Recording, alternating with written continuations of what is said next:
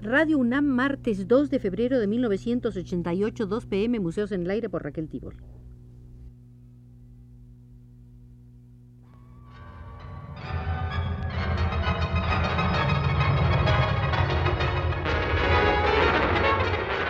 Radio UNAM presenta Museos en el Aire. Un programa a cargo de Raquel Tibol, quien queda con ustedes.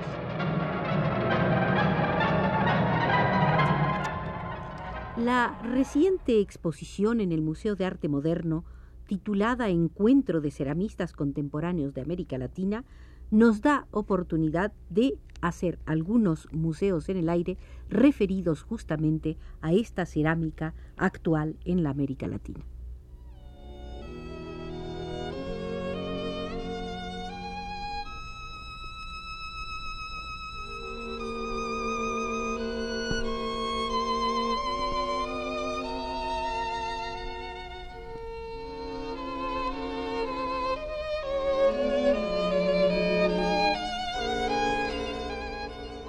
Este encuentro de ceramistas contemporáneos de América Latina fue presentado inicialmente entre octubre de 1986 y enero de 1987 en el Museo de Arte de Ponce en Puerto Rico. De ahí pasó al eh, Museo del Arte Contemporáneo Hispánico de Nueva York, donde estuvo desde el mes de febrero hasta el mes de marzo de 87. Posteriormente pasó al Museo de Arte de Everson y de ahí al Museo de Bellas Artes de San Petersburgo en Florida. Eh, por fin ha llegado a México y de aquí eh, sigue la exposición viajando por Sudamérica, donde visitará Bogotá, Caracas, Río de Janeiro para terminar en Buenos Aires. La iniciativa de reunir la cerámica actual de América Latina fue una idea de los puertorriqueños. Eh, la curadora del Museo de Arte de Ponce, Marimar Benítez, nos lo ha explicado en los siguientes términos. Eh, dice que la muestra recoge el trabajo de investigación en torno a la cerámica contemporánea de América Latina, llevada a cabo esa investigación durante un periodo de dos años. La primera fase, explicaba Marimar Benítez, consistió en identificar a los ceramistas latinoamericanos que participaron y resultaron premiados en concursos internacionales. La reunión de los ceramistas galardonados resultó un criterio difícil de manejar, ya que algunos, como Tofano de Venezuela o Baglietto de Argentina, habían abandonado ya la cerámica. Además, el incluir solo a los artistas premiados pasaba por alto un buen número de jóvenes dedicados y talentosos cuya obra eh, se había ya llegado a conocer en todo el continente. La realidad económica había eh, recluido esta participación en concursos en esta época de la gran deuda, los caminos abiertos a los artistas latinoamericanos resultan aún más cuesta arriba que antes y sobre todo en producciones tan difíciles como es la de la cerámica. Ese primer acercamiento entonces, explica Marimar Benítez, dio paso a otro quizás aún más ambicioso. Se proponían los puertorriqueños recoger una muestra representativa de las diversas tendencias de la cerámica en América Latina establecieron como criterio incluir en la muestra solo obra hecha por ceramistas, entendiendo por esto aquellos artistas que empleaban el barro como medio único o preponderante para su expresión. El caso de la representación mexicana eh, fue un tanto forzada. Eh, hicieron con la representación mexicana una excepción. La muestra incluye obra de pintores y de artistas gráficos, por ejemplo Francisco Toledo y Vicente Rojo. La excepción estuvo basada en varias consideraciones fundamentales, de las cuales se destacan dos la alta calidad de la obra cerámica de Toledo y de Vicente Rojo, y su participación en el importante taller de Hugo Velázquez, este argumento enarbolado por los puertorriqueños, pero ocurre que Hugo Velázquez está acreditado como un buen taller y a la vez no tenía obra en la exposición. La que ha figurado en México fue por invitación directa del director del Museo de Arte Moderno, Jorge Alberto Manrique. hicieron eh, contacto los puertorriqueños con críticos e historiadores de arte de cada país y les pidieron que estuvieran a cargo de las representaciones de sus respectivos países.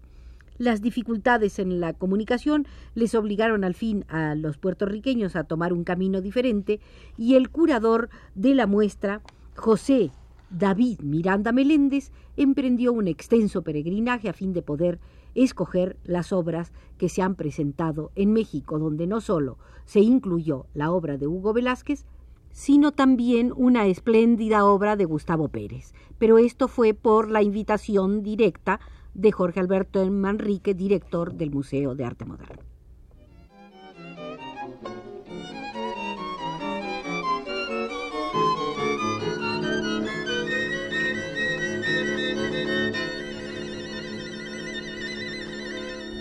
Las conclusiones eh, obtenidas por la coordinadora Marimar Benítez, la puertorriqueña, son las siguientes.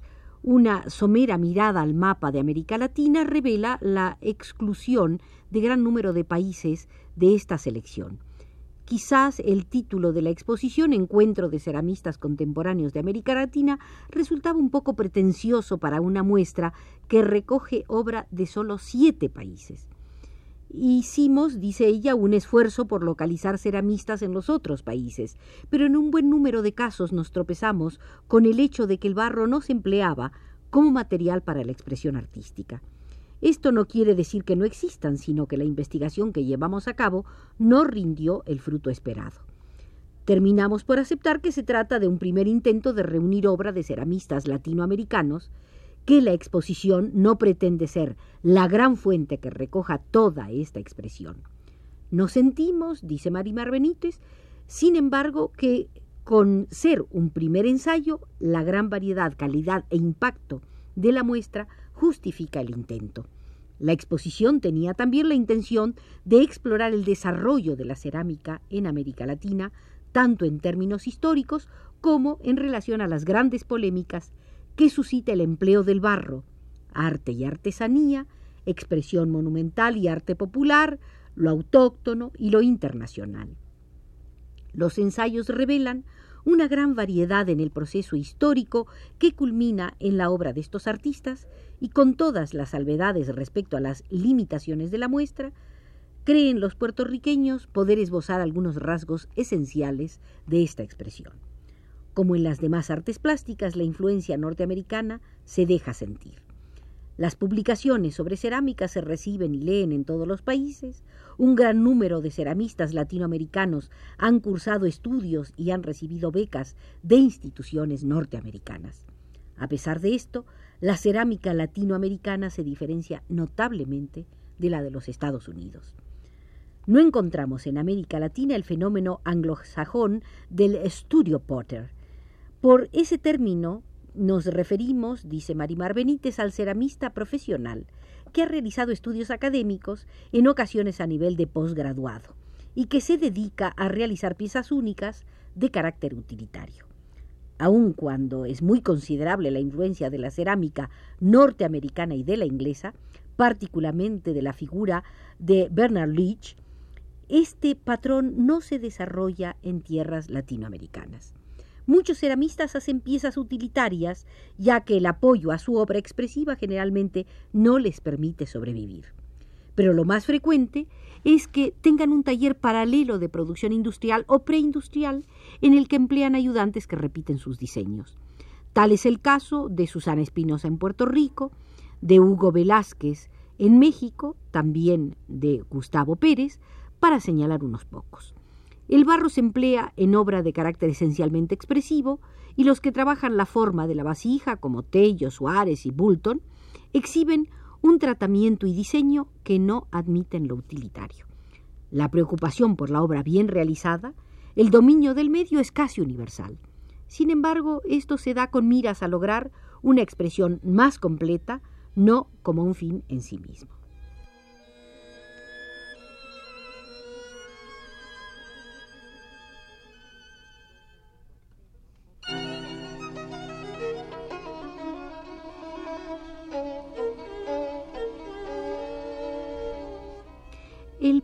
Que tanta influencia ha ejercido en la cerámica anglosajona, apenas se deja sentir en América Latina.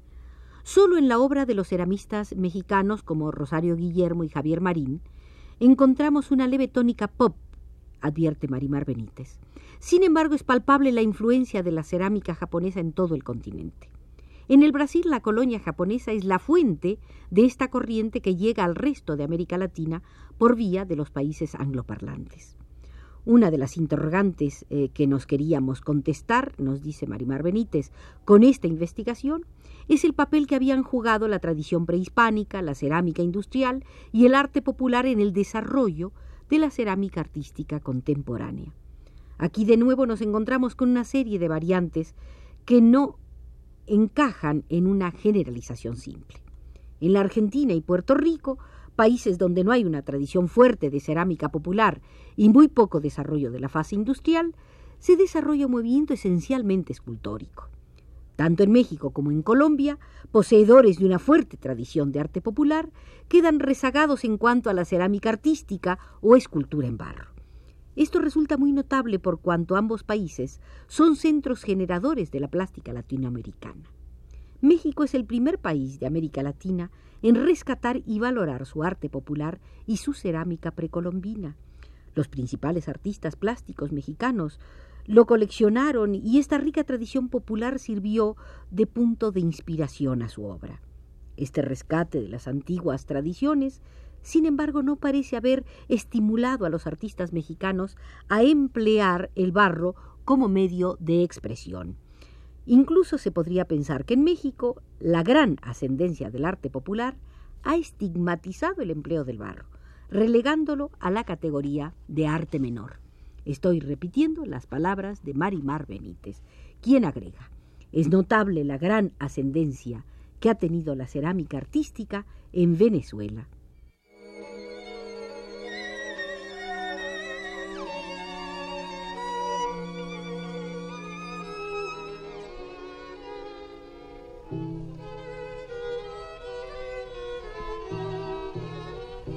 La labor de promoción llevada a cabo en Venezuela por figuras como Miguel Arroyo y más recientemente por Roberto Guevara por la Asociación Nacional de las Artes del Fuego ha dado amplio fruto. En Puerto Rico esta labor de promoción ha recaído en hombros de los propios ceramistas. El éxito y calidad de su trabajo mm, ha estimulado a mucha gente a realizar la labor posterior de apoyo al movimiento. El caso de Cuba es excepcional el gobierno establece una industria nacional con el fin de suplir la demanda por cerámica a la vez que estimula la producción artística en el medio. Allí también los ceramistas reciben apoyo oficial que les facilita concurrir a las competencias internacionales donde han conquistado numerosos premios.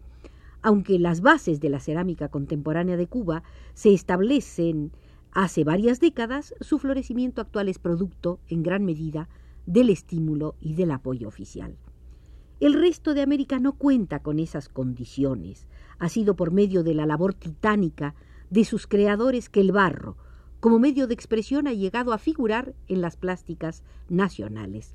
Se trata de un momento crítico en el cual podemos decir que se está redescubriendo el enorme potencial del material. Ese redescubrimiento se distingue en Brasil por la alta calidad de la obra y por la preponderancia de las propuestas de vanguardia. Especialmente en las obras de Akiko Fujita y Celeida Tostes. Ambas artistas emplean el material en obras de carácter conceptual, monumental, ritual, realizan planteamientos que tienen implicaciones tanto estéticas como sociales, llevan el barro a la vanguardia de la plástica internacional. La muestra además nos presenta acercamientos y expresiones de una variedad asombrosa.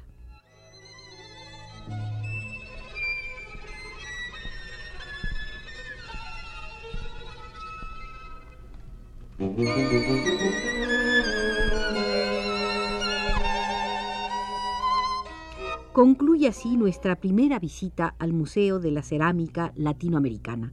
Prometemos regresar a él, pues hay muchos asuntos del más alto interés por tratar. Hoy nos condujo desde los controles Arturo Garro.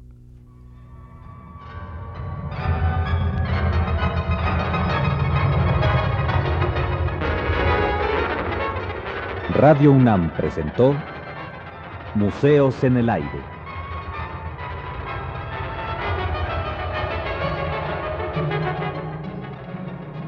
Programa de Raquel Tibol.